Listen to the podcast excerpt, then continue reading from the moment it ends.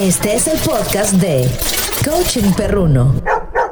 Bienvenidos al podcast de Coaching Perruno, yo soy Dante Solís, soy adiestrador canino y en este episodio vamos a aclarar una de las grandes dudas que muchos dueños tienen. ¿Nuestro perro sueña o tiene pesadillas? Los invito a que escuchen el episodio número 16 del podcast de Coaching Perruno. Síguenos en Facebook, Twitter o Instagram como Coaching Perruno. Antes que nada quiero aclarar algo, parece que el episodio anterior causó mucha polémica por el título. Encontré comentarios como yo no voy a leer eso, aunque en realidad se tenía que escuchar. Bueno, otros decían, pues me vale si es original, yo de todas formas lo quiero, etcétera, etcétera, etcétera. Pues tristemente me di cuenta que la gente no termina de leer o escuchar las publicaciones y solamente critican sin saber el contenido completo de las cosas. Por ello, de ahora en adelante, pues haré los títulos un poco más simples y no parafraseando lo que la gente dice, para no herir susceptibilidades y que la gente entienda claramente de qué se trata los episodios. Si tú eres de los que no se dejó llevar por el título y contenido y escuchaste el episodio, te lo agradezco de corazón. Estos podcasts están hechos para tratar de darles información importante sobre el cuidado y la educación de sus perritos. Y bueno, sin más, vámonos con el tema y rápidamente vamos a responder la gran pregunta. ¿Nuestros perros sueñan y tienen pesadillas? La respuesta es sí. Muchos de los perros se revuelven y emiten sonidos mientras duermen, y esto significa que sueñan y que además su descanso no es tan diferente al de los humanos. La neuróloga veterinaria Valentina Lorenzo dice que los perros, al igual que nosotros, sueñan.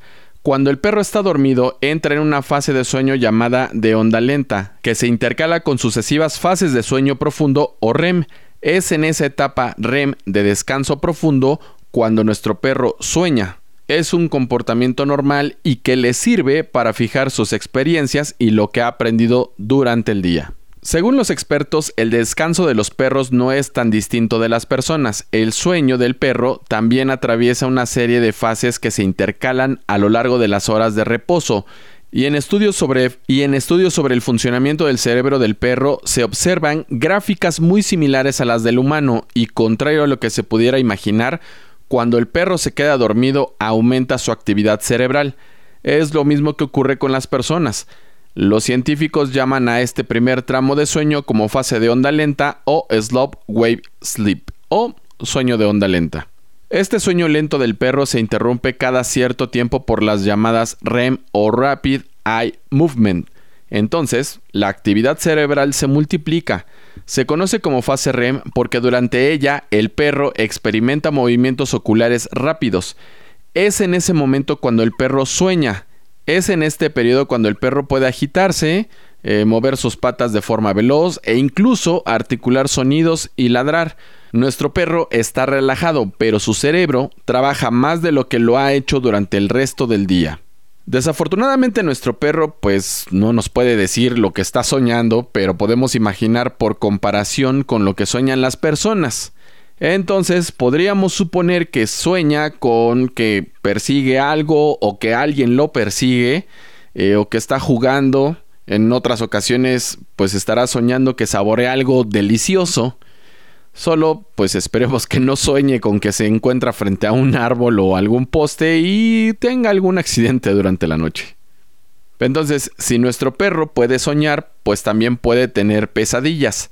Al igual que los humanos puede experimentar esta vivencia de tener sueños positivos o negativos. Pues bien, el sueño es muy importante para el descanso en el humano y por consiguiente también en el perro.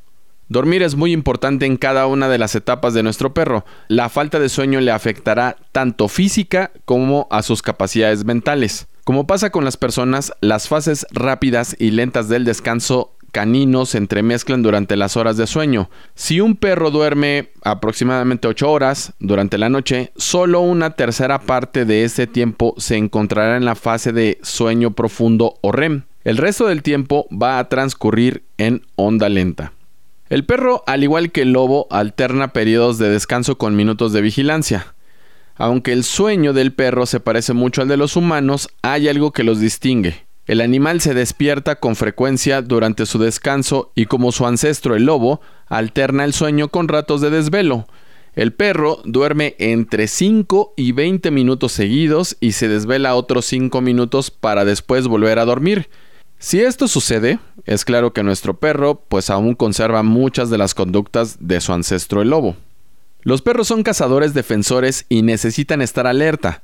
Por este motivo su fase REM dura poco y gracias al oído tan sensible que tienen se pueden despertar rápido por si surgiera alguna amenaza. Dormir de forma profunda podría resultar muy peligroso para el animal en un medio natural. Bueno, ya descubrimos que nuestro perro sueña y tiene pesadillas. En ocasiones lo escuchamos jadear, ladrar, mover las patas, etc. ¿Qué tan conveniente es despertarlo? La verdad es que no mucho. Si lo despertamos de forma brusca, corremos el peligro de que se despierte sobreexaltado y nos tire la mordida.